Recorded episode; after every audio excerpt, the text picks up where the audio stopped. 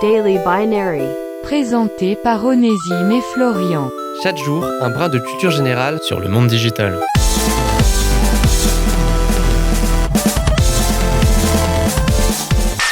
Si vous avez déjà vu Blade Runner, le test de White Kampf devrait vous dire peut-être quelque chose. Il s'agit d'une forme d'appareil mécanique employé par les Blade Runner, dans l'objectif de déterminer si l'individu testé est un être humain ou non. Eh bien, sachez que ce test, il est directement inspiré du fameux test de Turing, conçu par un certain Alan Turing, mathématicien et cryptologue britannique du XXe siècle.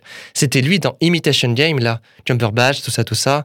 Ouais, on aime bien les films ici. Le test de Turing à l'origine, c'était une évaluation de la capacité d'une machine à imiter la conversation humaine. En gros, on met Paul dans une pièce et un ordinateur et Jean dans une autre pièce. Paul écrit des questions et Jean et l'ordinateur y répondent. Au bout d'un moment, Paul doit deviner en fonction des réponses données qui est Jean et qui est l'ordinateur. Et donc, qui est l'ordinateur et qui est l'humain.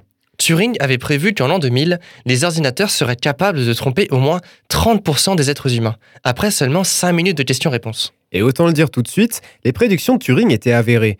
Il suffit aujourd'hui de parler avec n'importe quel logiciel de chatbot ou robot conversationnel comme Kuki ou Cleverbot pour s'apercevoir de l'évolution spectaculaire des intelligences artificielles. Alors, effrayant ou enthousiasmant?